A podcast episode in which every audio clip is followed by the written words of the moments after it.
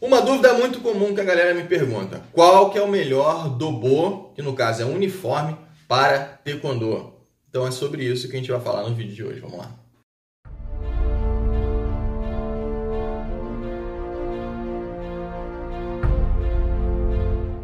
Fala rapaziada, beleza? Seja bem-vindo a mais um vídeo aqui no canal. E aí, atendendo a pedidos, né, as pessoas costumam me perguntar, qual que é o dobô melhor? Qual que você usa? Qual que você não gosta? Qual que você gosta?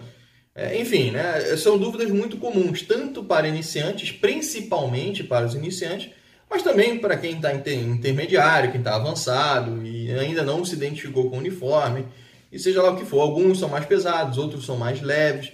Então, assim, o que, que eu penso a respeito disso? Eu, antes de, de, de, eu falar o que, que eu penso, eu vou contar uma história para vocês, só para vocês entenderem e eu contextualizar a minha linha de raciocínio. Eu cheguei a comprar um Dobô da não, não vou falar nome de marca aqui, tá? Mas um Dobô X, que eu gostava pra caramba, a marca para mim era excelente, é um, um, um, exemplo de, de marca, uma marca importada. Então, se você pensa assim, pô, qual que é o melhor Dobô de Taekwondo? Qual marca que você pensa? Muito provavelmente foi essa que eu comprei.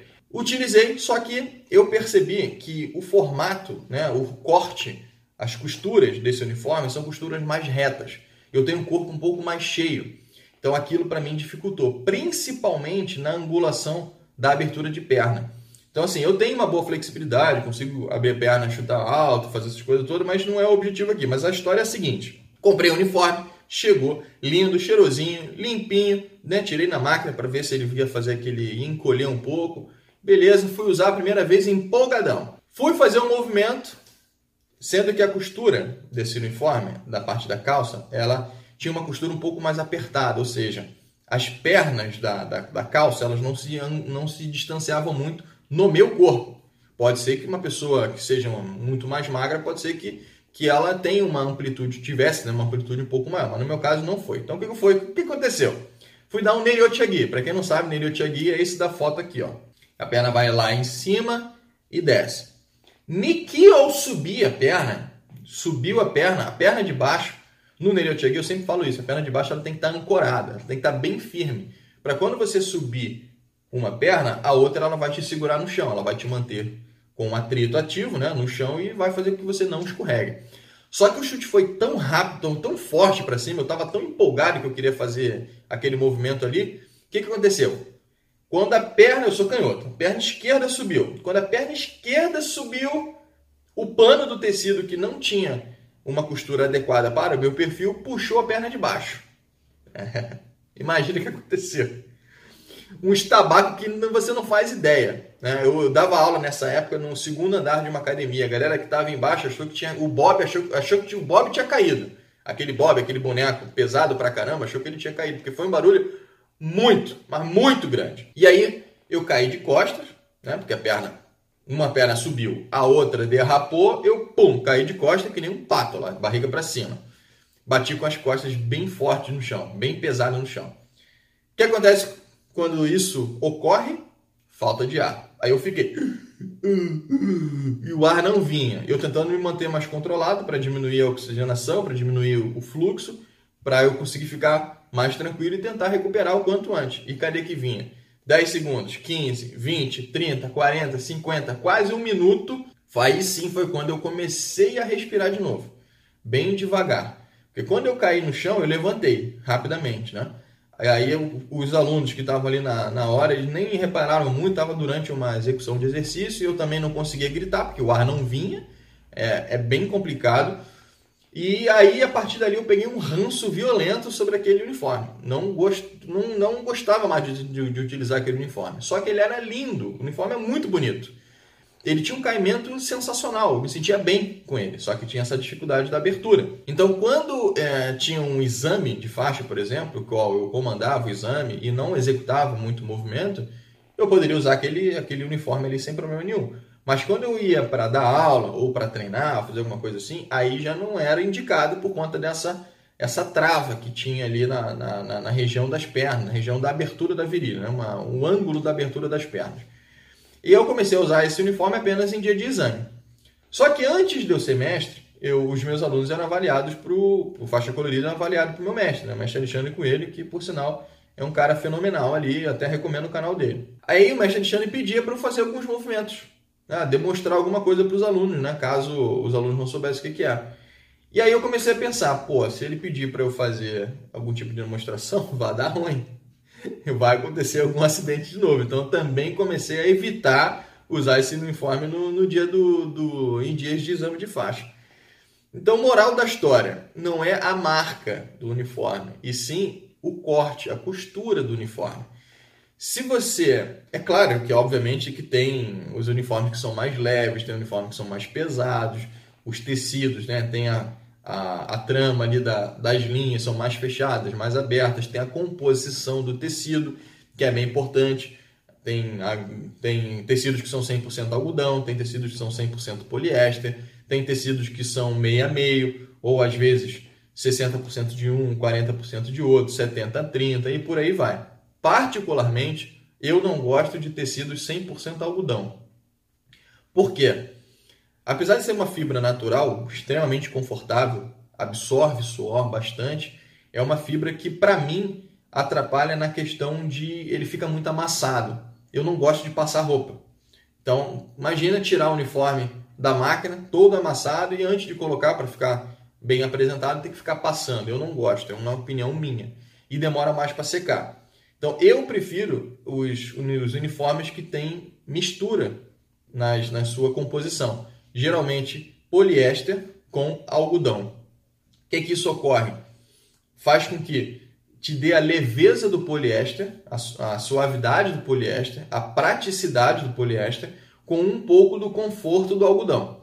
Então, tipo, o, quando você tira o dobô da máquina, coloca para secar, se deixar ele esticadinho, não precisa nem passar depois, porque ele já vai manter aquela, aquela fisionomia, né? De, de, não sei se é fisionomia que se fala, aquele aspecto mais retinho ele vai te absorver um pouco mais do suor do que o 100% poliéster, porque o algodão vai absorver o suor, o poliéster não absorve. Ele vai te dar a, a beleza, a estética, por conta de duas composições que, que se combinam muito bem na formação de um tecido, né? no caso do dobô. E o preço. Geralmente, tecidos de poliéster são mais baratos do que tecidos de algodão. Fibra sintética, nesse caso, é um pouco mais barato, pelo menos as experiências que eu tenho. Se você conhece alguma coisa diferente, não tem problema nenhum com relação a isso. Mas eu, particularmente, não gosto de algodão puro, por conta da, da falta de praticidade. E também poliéster puro também não é legal, porque o poliéster, como ele não absorve suor, conforme você vai treinando, ele vai chegar a um ponto que ele vai encharcar. E aí depois ele não absorve mais. Aí fica aquele, aquela situação desconfortável. O algodão já absorve muito bem e fica encharcado, mas continua absorvendo. Claro que vai chegar, ele tem um limite, né? Mas ele, nesse caso, é, ele, é, é mais útil. Então, quando você fala em tipos de uniforme, o que é melhor, o que é pior, existem alguns fatores que você precisa analisar. Primeiro, não, não digo em relação à importância, tá? mas são esses fatores. Costura, se eles têm uma boa costura na, na, na questão de ampliação, de uh, aumentar o ângulo de abertura das pernas, o taekwondo ele é muito, trabalha muito a parte de, da, da flexibilidade, do alongamento, essas coisas todas, então é importante que você Saiba se essa costura vai te limitar. Ah, além da costura, tem a composição, que é de gosto. Eu, tenho, conheço várias pessoas que preferem algodão. Não tem problema nenhum com relação a isso. Tenho, conheço várias pessoas que preferem poliéster. Eu, particularmente, prefiro uma, uma mescla dos dois. No máximo, 70 de poliéster, 30 de algodão. Se colocar muito mais poliéster, aí já fica ruim. Meia meio seria perfeito. Tem um dobô que é meia meio algodão e poliéster, ele é sensacional, tem um bom caimento, ele é leve, é resistente, absorve suor, é prático, tem uma textura é, muito bonita também, né, por conta da, da, da, fabricante, mas você precisa entender qual que é o melhor perfil para você. Então, se você é um perfil muito reto, muito magro, talvez você não vai ter tanto problema. Se você já tem um perfil um pouco mais volumoso, talvez comecem os problemas. Porque quanto mais você tem volume dentro de uma calça, por exemplo, mais difícil é para ter aquela angulação das pernas. Então, é, o ideal seria, pô, veste um uniforme e aí você faz o teste.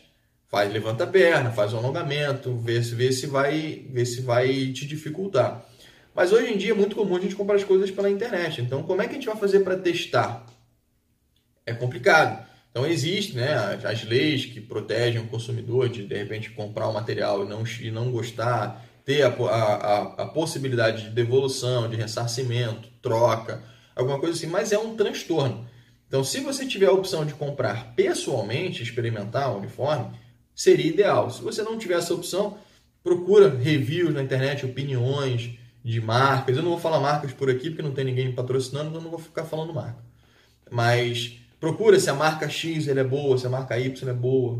Busque informações na internet com comparativos. Lembrando que os comparativos não devem ser levados como leis, porque isso é pessoal, né, particular.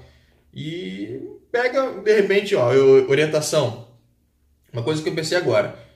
Dos seus colegas de treino. Pô, legal teu uniforme, você se sente bem com ele, você gosta dele, é bom. Pô, qual que é a marca? Ah, a marca X.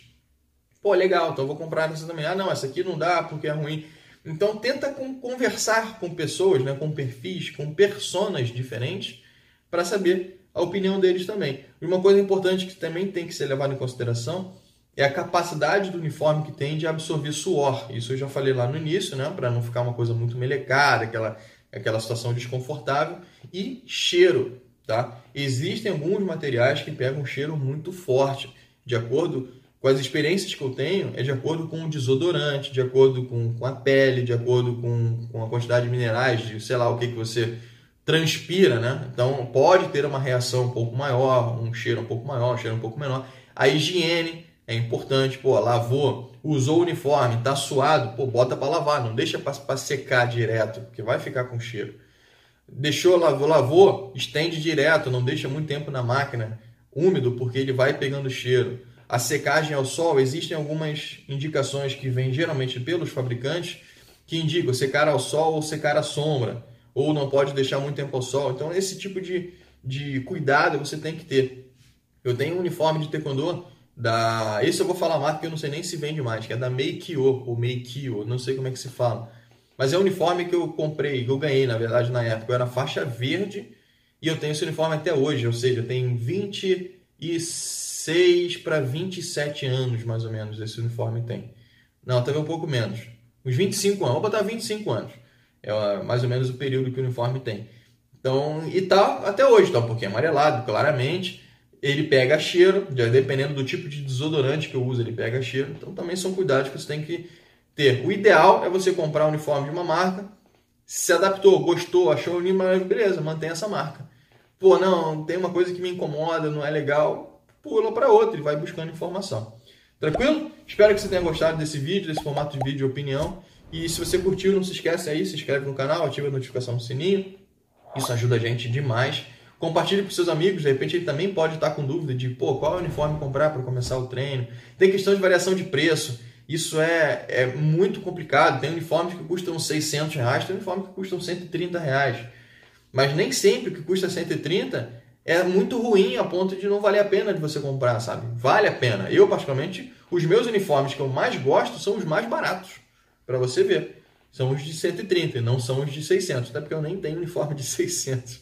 Mas eu já vi, são de marcas ultra conhecidas aí, cheio de detalhes, cheio de bordado por aí vai. Beleza? Grande abraço até o próximo vídeo.